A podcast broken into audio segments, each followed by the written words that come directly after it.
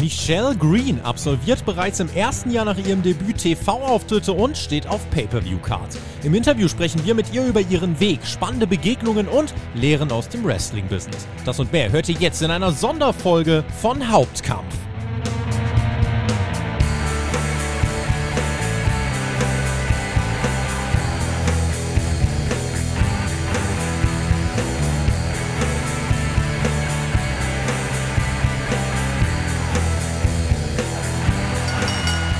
Wrestling zu reden, das ist ja das eine, aber selbst aktiv im Ring zu stehen, das ist wiederum das andere. Wir melden uns mit einer neuen Ausgabe von Hauptkampf, eurem Wrestling Talk vom Spotlight Wrestling Podcast mit einer ganz besonderen Ausgabe, auf die ich mich sehr freue. Es gibt heute nämlich nicht den Wochenrecap, wie ihr den sonst kennt, sondern ein ganz spezielles Interview auf die Ohren. Und zwar von einer Frau, die allen Mut zusammengenommen hat äh, viel Risiko eingegangen ist und uns heute davon berichten kann, was sie erlebt hat. Sie will Karriere machen in einem Business, was keine Rücksicht auf Verluste nimmt. Im Mai 2021 hatten wir sie hier bereits beim Spotfight Wrestling Podcast und ich bin sehr gespannt, was sie jetzt zu berichten hat in Retrospektive ähm, auf das letzte Jahr und mit Blick auf das nächste Jahr. Wie ist ihr Weg verlaufen? Was hat sie erreicht? Was hat sie gelernt? Wen hat sie getroffen? Und wie sehen die nächsten Schritte aus? All das fragen wir heute Michelle Green im Interview hier beim Hauptkampf von Spotfight. Ich freue mich sehr, dass du da bist. Vielen lieben Dank für die lieben Worte und die Einleitung, Tobi. Dankeschön für die Einladung. Ja, Menschen, ja, ne? Schnell vergangen. es ging unfassbar schnell rum tatsächlich. Ja. Vielleicht wird das ja eine jährliche Tradition und dann haben wir irgendwann deine, äh, wie du die Karriereleiter nach oben geklommen bist, haben wir dann vielleicht in Podcastform festgehalten. Ich bin ja. sehr gespannt. Dagegen hätte ich auf die, jeden Fall Die Chronik ja, die, Chro die Chronik der Michelle Green. Ohne jetzt mal viel äh, vorwegzugreifen. Also im letzten Jahr hat sich sehr viel bei dir getan. Also äh, man findet deine Social Media Profile auch wieder bei uns in der Beschreibung. Da kann man dir folgen. Und allein da bekommt man ja viel mit, wo du dich auf einmal rumtreibst und denkt sich, wow, äh, das äh, ne, nimmt ja ganz schön Form an. Ähm, die ganze pandemische Lage hat sich ja etwas verändert, das Reisen hat sich verändert, die ganze Weltlage hat sich äh, jetzt verändert im letzten Jahr. Das hat sich, glaube ich, auch auf deine Karriere definitiv ausgewirkt, oder? Ähm, ja, das war eigentlich alles sehr zusammen verflochten. Also jetzt Wrestling gucke ich seit äh, 2015 und bin ja dadurch draufgekommen, dass äh, ich über Cesaro gelesen hatte und irgendwie kannte so aus Kindheit noch was vom Wrestling, aber halt nicht mehr, hatte es nicht mehr verfolgt wurde dann zum mhm. Fan, auch Podcasts gehört, zu WXW gereist, ähm, Wrestling-Freundschaften gehegt und gepflegt. Und ähm, dann im März 2019 habe ich angefangen zu trainieren. Meine Freundin halt meinte, schau, du gehst immer ins Fitness, du liebst Wrestling, jetzt wohnst du in Zürich, wo es in der Schweiz eine Schule gibt. Ähm, und da bin ich das erste Mal zu War Academy gefahren und habe mich dann ins Wrestling, selber Wrestling verguckt. Und hat das dann immer weiter Fahrt aufgenommen. Ich war dann auch mal bei der WXW trainieren und ähm, es hat sich immer so, das Feuer brannte in mir, die Leidenschaft, ne, wie er das auch immer schön betitelt. Und ähm, ich hatte dann eine Knieverletzung ganz am Anfang und ähm, bin dann zurückgekommen im ähm, März, April 2020. Und ich hatte da während der Zeit hatte ich wieder meinen Promos, an meinem Charakter gearbeitet, war auch in meinem Training und total viel Gedanken gemacht, gefreut, endlich geht's wieder los. Und dann kam diese verflixte Pandemie, wa? Ja. Ähm, und so habe ich dann händeringend halt nach Möglichkeiten gesucht zu trainieren, war dann ein bisschen mehr auch ähm, noch in Deutschland, weil das damals im Vergleich zur Schweiz noch mehr ging. Und ähm, ich wollte damals im November 2020 nach Australien reisen, weil meine Schwester schwanger war. Und das ging aber eben nicht, weil Australien sich bekanntlicherweise ja abgeriegelt hat. Und dann meinte eine Freundin von mir in Mexiko, ja, sie fährt zum Strand. Eine Freundin von ihr hat abgesagt, ob ich mitkomme. Und ich so, jo, wenn die Welt zu Ende geht, dann kann ich jetzt auch noch irgendwie reisen.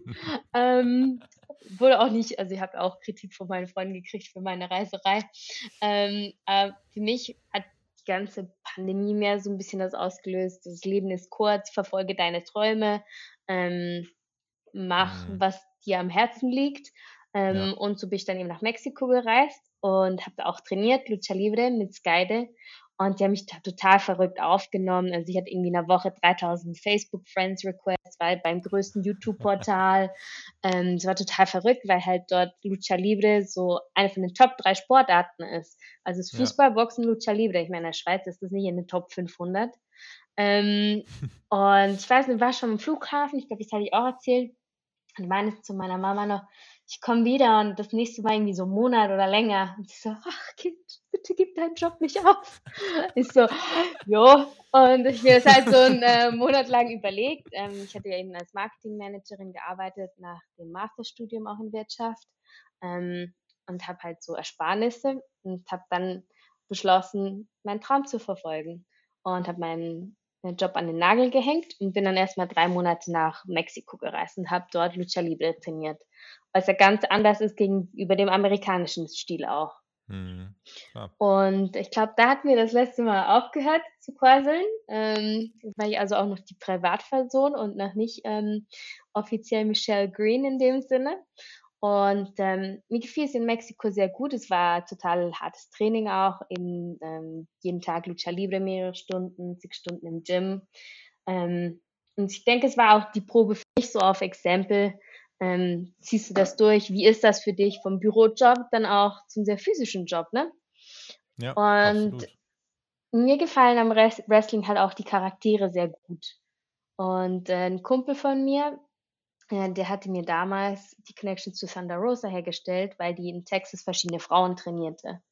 Und so bin ich dann ähm, nach Texas gegangen, nachdem wir das letzte Mal gequasselt haben, zur Schule von Thunder Rosa, Jazz und Rodney Mack und habe dann dort weiter trainiert, also wieder zum amerikanischen Stil zurück. Genau.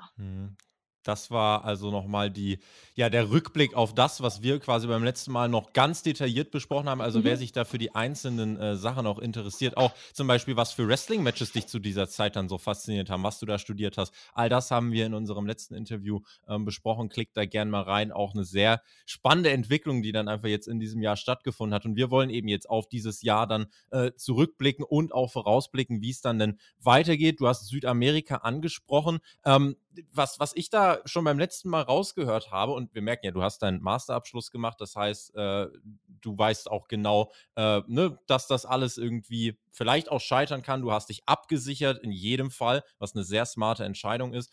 Jetzt hast du äh, den Weg nach Südamerika angetreten. Ich frage mich auch immer, wie ist das denn sprachlich? Wir haben über Sprachen das letzte Mal schon gesprochen. Du hast dort, glaube ich, eine richtig große Stärke entwickelt, oder? Ähm, mein Papa der war Diplomat, das heißt, ich bin im Ausland immer auch aufgewachsen. Ich sage immer, ich bin Schweizerin, aber ich habe auch in der Schweiz jetzt nicht so den einen Ort, mit dem ich mich identifiziere. Also ich wohne in Zürich, aber ich war auch vier Jahre in der Schule in Bern, zwei in Luzern, ähm, sechs in St. Gallen studiert. Ähm, also ist da auch querbeet. Und durch das ganze Umziehen und die verschiedenen Schulen spreche ich halt Schweizerdeutsch, Deutsch, Englisch, Spanisch und Französisch. Und ähm, deswegen war das halt auch, glaube ich, so speziell und wurde ich dann auch in den Medien so aufgegriffen. Ähm, in Mexiko, einerseits halt gibt es nicht viele europäische Wrestler, die da hinkommen und dann noch weniger, die halt Frauen sind und die Spanisch sprechen ähm, und ein bisschen extrovertiert sind wie ich. und ähm, ja, ich glaube, das war so ein bisschen die Mischung, ähm, die das Ganze gemacht hat und ich mag halt Sprachen total gerne. Ich wollte, denke ich, immer irgendeine Art tätig sein, wo ich mit Menschen zu tun habe und Sprachen nutzen kann. Weil wie kannst du dich besser mit wem verständigen als in seiner Muttersprache? Das merken wir ja alle selber, wenn wir in irgendeine andere Sprache sprechen, dass es nicht die gleiche Qualität an Connection ist, wie wenn du ähm, da gleich bist. Ich lerne zum Beispiel Italienisch, weil mein Partner ähm, Italiener ist. Und da verstehe ich vieles, aber dann sind dir manchmal immer so die Hände gebunden, wenn du nicht ganz mhm.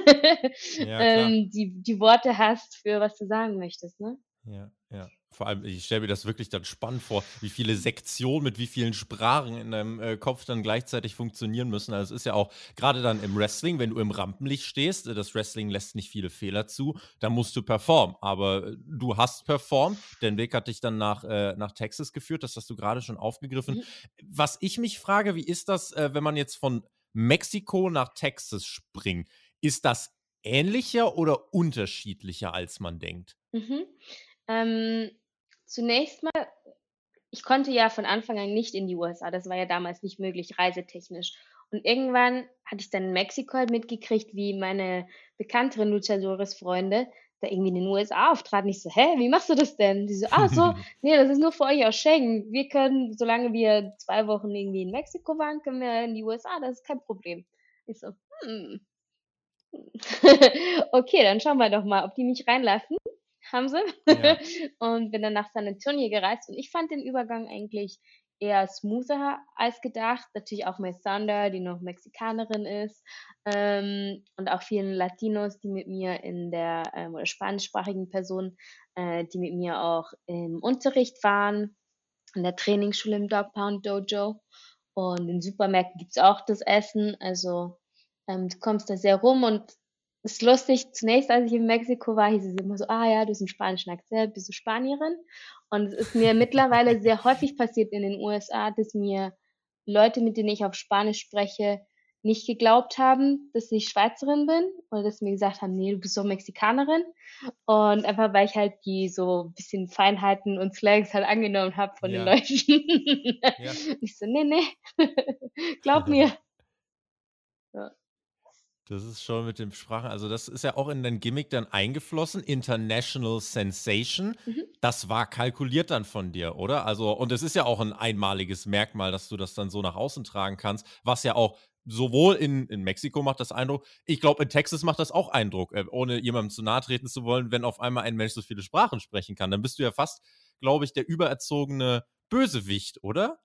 Ähm, ich denke, alle suchen im Wrestling immer ein Alleinstellungsmerkmal, wie man sich positionieren kann. Und es ist naheliegend, dass die Sprachen ein Faktor sind, ähm, mhm. der mich anders macht. Und ähm, oftmals in den USA ist es halt einfach sehr klischeemäßig, dass die nicht mögen, wenn jemand in einer anderen Sprache spricht oder wenn sie es nicht verstehen. Und mhm. dass sie dann in der Tendenz eher buhen. Ja.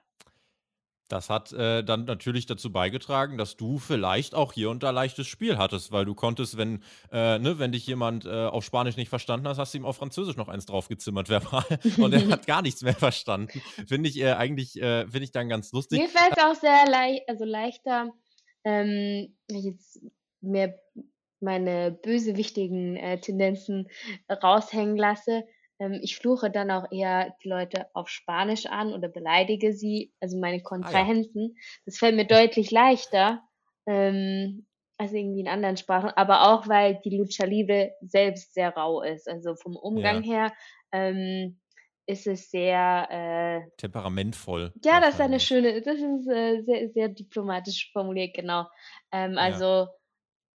ich äh, trieze dann schon meine Gegner, ich, also es wird jetzt niemand mit Schimpfworten oder sowas oder ähm, ja. diffamiert oder halt schlimme, schlimme Schimpfworte gesagt bei mir jetzt, aber ähm, insgesamt ist das gang und gäbe im Lucha Libre, dass da wirklich äh, sehr rau miteinander umgegangen wird, verbal auch.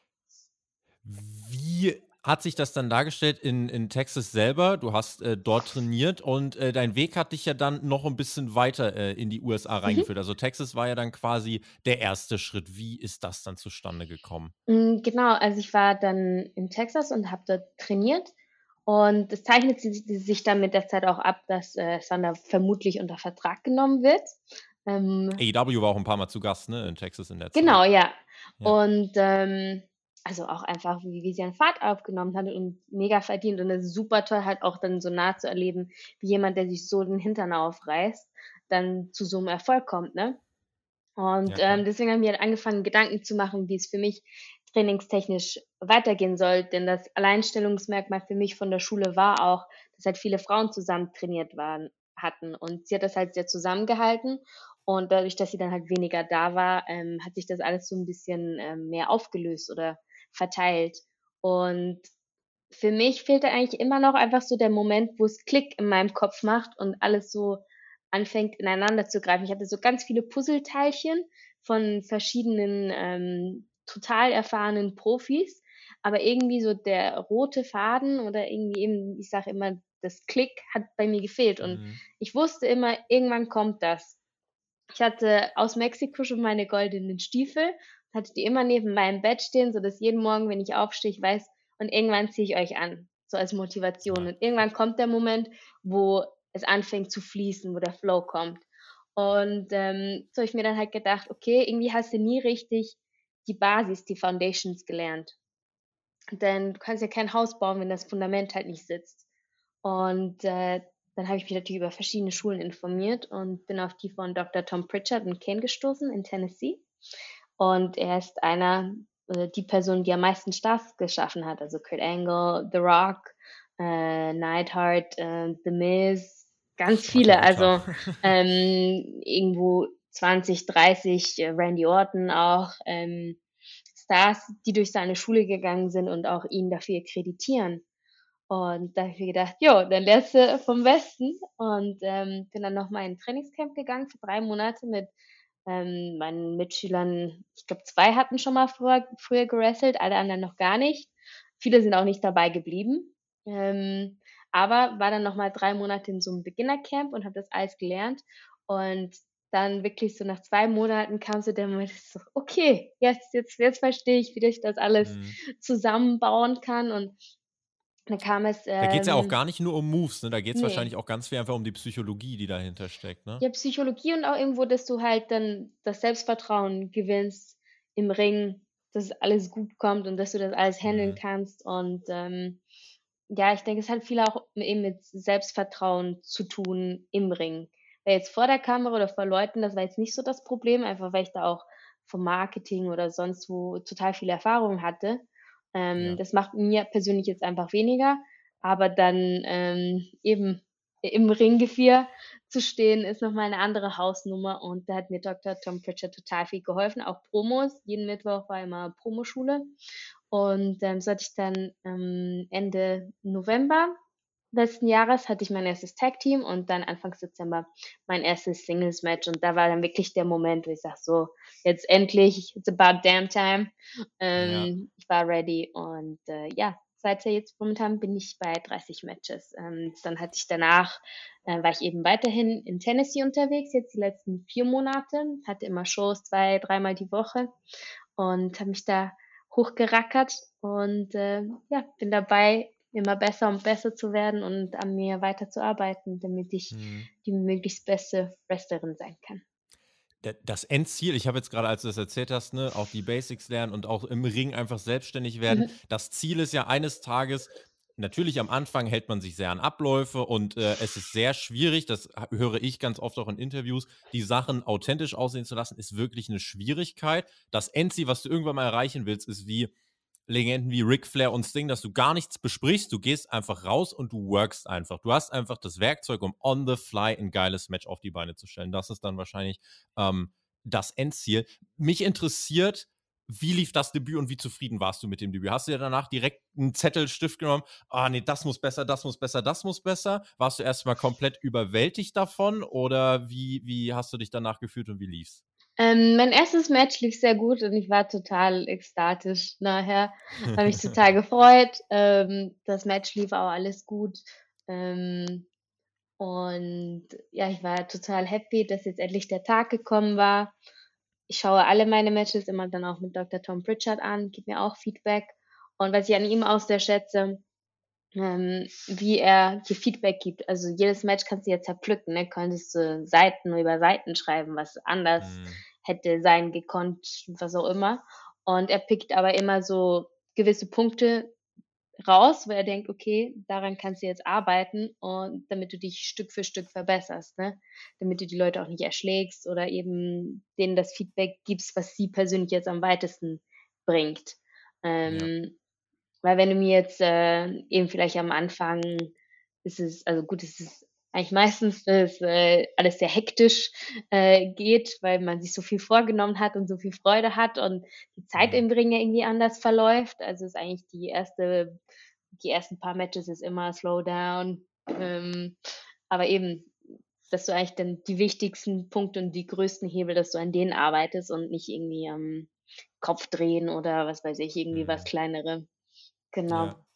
Mhm. Ja, finde ich, find ich spannend, dann auch diesen Prozess äh, zu beobachten, der ja bei dir definitiv, wenn man sich die Matches anschaut, ne, wenn man sich dein erstes Match anschaut und jetzt dein 30. Match, da wird man sehen, dass sich doch eine ganze Menge äh, verändert hat. Und ich finde, dass sich auch an deinem Auftreten, an deiner Art und Weise was verändert hat. Einfach wirklich the way you carry yourself. Also wirklich genau dieses Selbstbewusstsein, das wächst mit jedem Match mhm. dann, oder? Ja, ich habe jetzt auch ein, ein Match, das ich, ich kann sagen, mein viertes, fünftes Match vom Dezember.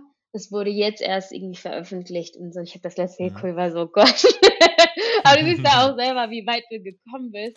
Ähm, ja. oder auch eben du kriegst, hast dann auch die Möglichkeit, mit Gegnern zusammenzuarbeiten, die selber erfahrener sind oder mit denen du eine andere Chemie über Zeit entwickelst.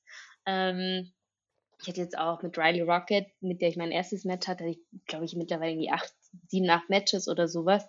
Und dann wissen sie so, ah, okay, aus dem Match gefiel uns das und das und das. Und dann kannst du das wieder ähm, neue Inspirationen daraus gewinnen. Und ähm, es war jetzt auch spannend. Ich hatte auch ein Match gegen äh, Jazzy Yang, Tochter von mhm. Jimmy Wang Yang. Und das war wiederum ihr erstes Singles-Match. Und die hatte auch eine total schöne Erfahrung. Und es war total cool, das jetzt weitergeben zu können ähm, auf diese Art und Weise.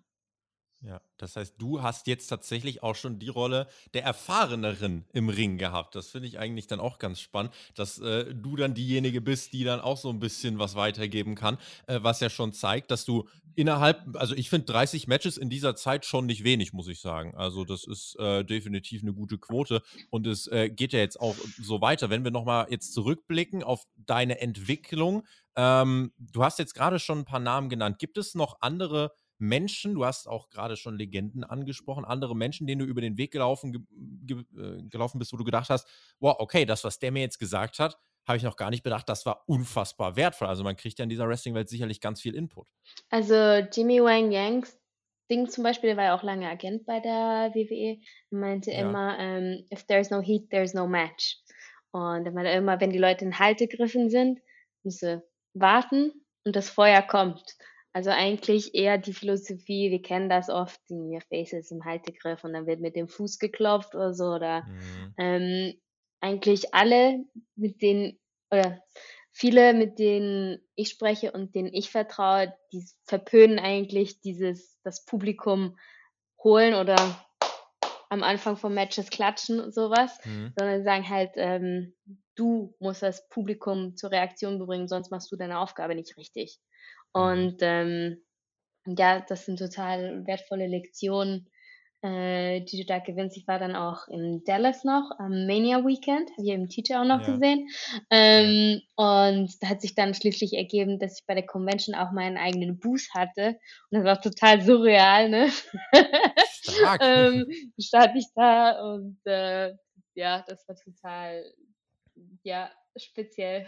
ja, surreal. Also, unterstreicht ja auch nochmal, was man, was man dann, äh, was man dann erreicht hat. Mhm. Ähm, TJ, das habe ich dir ja vor der, äh, vor der ähm, Aufzeichnung hier auch gerade schon gesagt, äh, der verlautet noch liebe Grüße. Mhm. Ähm, und ich denke generell auch, einige werden sich jetzt auch an das Interview aus dem letzten Jahr erinnern. Also wir haben sicherlich in der Zwischenzeit jetzt auch viele neue Zuschauer mhm. gewonnen, aber ich glaube, das transportiert sich sehr gut, wie diese Entwicklung eben vorangeschritten ist. Und es ist ja nicht nur so, dass wir jetzt sagen können, im letzten Jahr bist du debütiert. Du bist ja auch wirklich den äh, nächsten Schritt gegangen, wofür andere wirklich auch wieder jahrelang arbeiten ähm, und hast deine ersten TV-Auftritte hingelegt. Mhm. Ohio Valley Wrestling, das ist schon ein Name. Und da jetzt innerhalb, ne, ein Jahr Debüt bis Ohio äh, Valley Wrestling.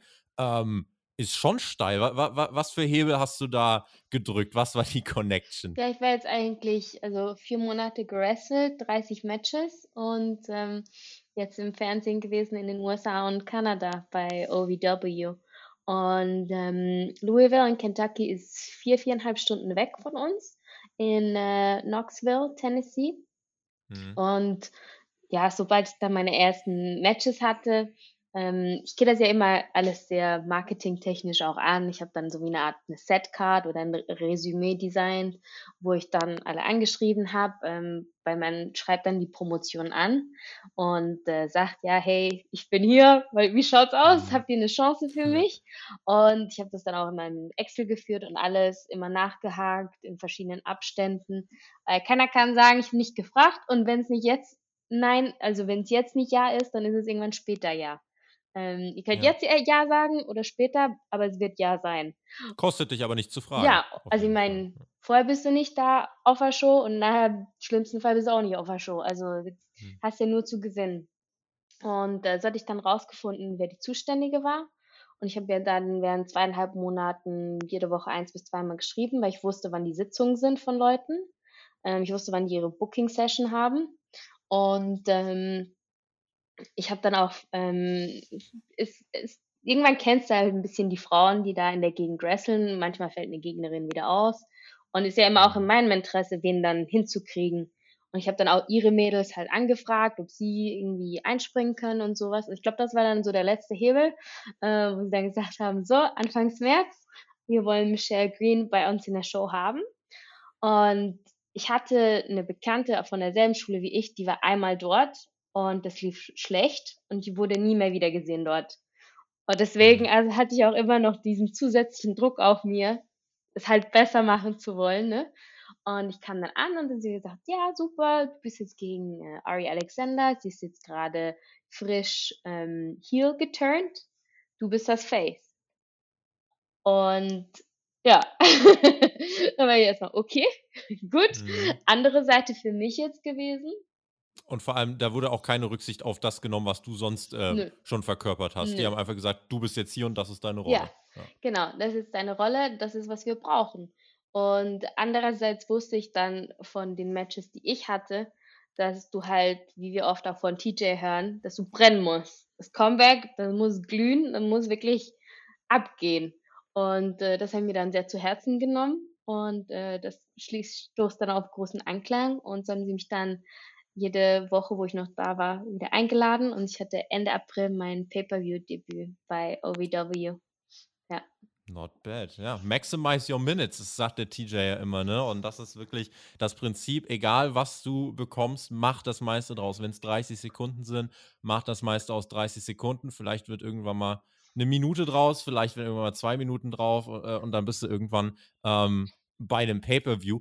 Ich meine, James äh, Ellsworth war irgendwie zwei Jahre oder so bei der WWE Ja. angestellt. Richtig, richtig. Und das zeigt ja, was, äh, wie sich's verlängern kann. Mhm. Eben, das zeigt, wie sich's verlängern kann. Ähm, klär uns kurz auf, OVW war, wenn sie dich dann auch auf die Pay-Per-View-Card gepackt haben, ähm, zufrieden, du bist jetzt in Europa derzeit, Mhm. wenn du zurückkehrst, wovon wir ausgehen, äh, die Connection bleibt bestehen und man kann damit rechnen, wenn sich jetzt hier einer denkt, oh, Michelle Green würde ich auch gern mal äh, bei einem Pay-Per-View sehen, äh, kann man sich da irgendwann ein Pay-Per-View kaufen und du wirst da wieder am Start sein? Wie stehen die Chancen? Ja, die Ch- Chancen stehen sehr gut. Ähm, ich bin Juli, August, September wieder in den USA und ähm, werde dann auch fleißig äh, rumtingeln. Ähm, Mhm. Ich bin momentan gerade in der Entscheidungsphase, wie ich das Ganze wohntechnisch noch mache, ähm, weil ich einerseits das Training liebe in Tennessee und dort trainieren möchte und andererseits ähm, halt teilweise drei Shows die Woche in Louisville habe. Und ähm, bisher war ich immer darauf angewiesen oder konnte ich das meistens so organisieren, dass entweder ein Kumpel noch mitgekommen ist aus Tennessee oder die eine einzige Person, die dort auch bei OVW arbeitet, auch gerade gebucht war. Mhm. Aber ähm, ja, halt ohne Auto ist immer ein bisschen schwierig in den USA. Und äh, ja, umso individueller meine Bookings werden und umso weiter die gestreut sind, ähm, umso selbstständigere Lösungen muss ich dann irgendwann finden. Genau. Ja. Aber es ist jetzt so, wenn du dann in die USA zurückgehst für drei Monate, du hast schon einen Terminkalender, wo schon die ersten Sachen auf jeden Fall wieder drinstehen. Ich habe tatsächlich jetzt gerade vorgestern den Flug gebucht ähm, Ja. und äh, war jetzt heute noch anderweitig beschäftigt. Das heißt, die Anfragen sind noch nicht alle raus, aber ich habe ich mit allen Promotions, wo ich bisher schon gearbeitet habe, ähm, die Beziehung, dass ich wiederkomme. Ähm, die eine, für, die habe ich jetzt gerade auch von hier aus noch eine Promo gedreht für Joe Casana Promotions. Die sind auch auf dem Title Match Network zu sehen. Ähm, auch eine super Promotion, die total auch aufs Frauenwrestling setzt, genau wie OVW auch. Die hatten Mhm. jetzt vor ein paar Wochen ein äh, Frauenspecial, wo vier Frauenmatches in einer zweistündigen Shows waren. Und ähm, ja, unsere aktu aktuelle Championess zu diesem Zeitpunkt ist Layla Gray. Die war bei AEW, die war jetzt gerade bei SmackDown in einem ähm, längeren Squash gegen äh, Rachel Raquel Gonzalez. Ja, Raquel Gonzalez, ja. Ne? Vielleicht Ähm, heißt sie mittlerweile auch wieder anders, aber wir wissen, wen du meinst. ja, und ähm, das war auch total spannend. Ich hatte auch schon ein Match gegen sie. Also alle meine größeren Matches veröffentliche ich auch auf YouTube, auf meinem äh, Michelle Green Channel dort und hatte auch ein Match gegen sie. Und dann siehst du, ähm, wir sind ungefähr gleich alt, ungefähr gleiche Shape, ungefähr, also sie hat, glaube ich, noch etwa sechs bis neun Monate mehr Ringerfahrung, aber es ist alles irgendwo in der Nähe und du siehst, wo sie schon ist und es ist total, total Mhm. inspirierend, das habe ich auch gesagt, zu sehen, ähm, wie nah irgendwie das dann doch scheint in gewissen Momenten. Ja, manchmal richtiger Zeit, richtiger Ort. Äh, da entscheidet vielleicht auch einfach mal das Quäntchen Glück, Mhm. ja, äh, ob man die Chance bekommt oder nicht. Was würdest du als Zielsetzung für dich, äh, für dich ausgeben? Also der Markt generell ist ja jetzt, der ist ja belebter Mhm. auf jeden Fall wieder und es tut sich mehr und äh, es wird wieder mehr veranstaltet. Es werden also logischerweise auch wieder mehr Workerinnen und Worker gesucht. Ähm, wenn du jetzt auf das nächste Jahr äh, vorausblickst, was steht so auf der, auf der Liste? Hast du vielleicht noch andere Locations, die du ansteuern möchtest? Hast du nochmal bestimmte Promotions, die du Mhm. ansteuern möchtest? Wie äh, gehst du da dein Jahr an? Ähm, mein Fokus ist darauf, dass ich vom Wrestling leben möchte und das heißt konkret unter Vertrag genommen zu werden von einem Unternehmen, ähm, in dem Bereich, wo wir uns auf was Schönes einigen können und darauf liegt mein Hauptaugenmerk und da bin ich ganz offen. Geografisch, ähm, bin jetzt so durch die Welt getingelt, sowohl vor dem Wrestling als auch mit dem Wrestling. Ähm, da bin ich sehr gespannt und in Mexiko und in den USA ähm, sind eigentlich die Veranstaltungen jetzt schon seit über 'nem Jahr so, wie sie sind, während jetzt in Europa erst geöffnet wird. Ähm, ich bin total gespannt. Ich fände es auch mal cool, natürlich irgendwo in Mexiko wieder aufzutreten, verschiedene Debüts in diversen Orten in Europa, verschiedene Ligen. Ich bin jetzt, ähm, am 2. Juli bei der WXW Academy Show. Ähm, das Mhm. wird die letzte Academy Show sein am alten Standort vor dem Umzug. Und die WXW war für mich auch total prägend, einerseits als Fan, ähm, dann eben auch vom Training her. Und das ist für mich auch schon ein kleiner Full-Circle-Moment, ähm, dass ich dann dort mein europäisches Auftrittsdebüt feiern werde. Ja. Ich finde es äh, cool, dass äh, Spotify in dieser gesamten Geschichte vielleicht einen ganz kleinen Teil äh, Mhm. auch äh, mitgespielt hat. Das finde ich, äh, finde ich, ähm, ja, freut mich aber persönlich sehr. Eine Frage, die äh, mich noch sehr interessiert, ähm, Du hast jetzt gesagt, äh, in den USA und auch in Mexiko wird jetzt ein Jahr wieder so, äh, veranstaltet. Äh, dennoch die Anzahl an Shows auch, die nimmt einfach wieder zu. Es gab viele Companies, die während, äh, der Pandemie einfach auch finanziell dann am Ende waren, die sich jetzt langsam, aber sicher, äh, wieder nach oben arbeiten müssen. Wie erlebst du jetzt gerade mal in den USA die Indie-Szene und vielleicht auch mit dem Blick aufs Women's Wrestling? Mhm. Ist das im Endeffekt noch so wie vor der Pandemie oder findest du, dass es dort auch den Trend gibt, nein, man setzt immer mehr auf die Frauen, weil man merkt, ey, die sind kein Deut schlechter als die, äh, als die Männer und die können genauso gut abliefern. Also, schon während der Pandemie gab es ja Mission Pro Wrestling, das ist die Promotion von Thunder Rosa. Ähm, Mhm. ich würde auch dort total gerne einmal auftreten. Das ist ein hervorragendes Produkt. Kann man auch international sich anschauen. Ähm, ich weiß, Maria Kanellis hat jetzt gerade neu eröffnet. WOW dreht 'ne neue Staffel. Ähm, Ring of Honor wird sicherlich, äh, wieder in irgendeiner Art und Weise vermehrt auftreten. Und es ist überall eigentlich ersichtlich, dass auf das Frauenwrestling gesetzt wird. Und das freut mich sehr, denn also mir liegt am Herzen, Wrestling größer zu machen, Frauenwrestling größer zu machen. Und doch gibt es immer noch viele Widerstände, die überall zu brechen sind. Sei das jetzt, dass es keine Umkleide für Frauen gibt, ähm, Mhm, dass es Diskussionen gibt über die Entlöhnung, ähm, dass irgendwie automatisch davon ausgegangen wird, dass Mädels mit Jungs irgendwelche Zimmer teilen wollen, wenn es um Übernachtung geht. Ähm, aber dann auch einfach auf die Card bezogen, dass äh, also die meisten Cards haben ja nicht gleich viele Frauen und Männer-Matches drauf. Ähm, da gibt es noch viel, denke ich, Entwicklungsspielraum. Ähm, und äh, ich bin, also für mich ist es ein Herz Herzensanliegen, auch das zu einem besseren Ort zu machen. Ja, starke Frauen braucht das Business. Starke Frauen wie Michelle Green. Ich würde sagen, das äh, nächste Jahr bei dir kann eine ganze Menge bringen. Vielleicht hält dich nächstes Jahr auch ein Management davon ab, mit, mit mir zu sprechen. Vielleicht, vielleicht machst du es ja trotzdem und brichst die Regeln. Ähm, ich bin aber sehr gespannt, wie dein Weg dann weiter verlaufen wird. Auch die International Sensation, äh, da, da, das ist dein Anker jetzt gerade dann trotzdem erstmal, oder? Das äh, wird auch einfach von deinem Auftreten her trotzdem erstmal die Michelle Green sein, auf die du jetzt in den nächsten Wochen und Monaten setzen wirst? Oder hast du schon die nächsten Gedanken und Ideen im Kopf, wo du denkst, ah, you haven't seen anything yet und es kommt noch ein bisschen mehr? Also, am besten ist natürlich, wenn man mir auf meinen sozialen Medien folgt, auf @michelle_green und da immer die neuesten äh, Entwicklungen verfolgen kann, sei es Matches. Trainings, ähm, neue Sequenzen, Moves, aber auch Privates. Ähm, das ist sicherlich der ideale Ort. Die International Swiss Sensation ist äh, sicherlich aktuell mein Fokus. Ähm, ich arbeite immer wieder daran, sei es neue Catchphrases, neue äh, Merchandise. Äh, ich habe jetzt auch gerade neue 8x10s gemacht. Ich habe eine US-Dollar-Note äh, mit meinem Gesicht drauf. Ähm, genau. Nicht schlecht. I'm Michelle Green and I have all the answers. In diesem Sinne, Ladies and Gentlemen, machen wir den Deckel drauf. Ich freue mich sehr, äh, dass das mit dem Gespräch geklappt hat und würde mich auch freuen, wenn wir uns äh, dann wiederhören. Schreibt uns gerne noch eure Kommentare. Ähm, wie habt ihr die Entwicklung wahrgenommen? Und wenn ihr Michelle Green noch nicht verfolgt habt, dann macht das eben genau auf den sozialen Profilen, die wir angegeben haben. Und schaut euch mal wirklich, äh, macht euch gern doch mal die Mühe, wenn ihr euch dafür interessiert, wie ist das, wenn man ins Wrestling einsteigen will. Ähm, guckt mal einfach äh, die ersten Matches von Michelle an und guckt einfach mal an, was möglich ist mit harter Arbeit, mit äh, vier Köpfchen und mit vier Grips, äh, wo man sich dann hinbringen kann. Wer weiß, wo es dich in dem nächsten Ein neues Gear ist auch noch in Arbeit, genau. Da habe ich auch Sehr schon gut. gespannt.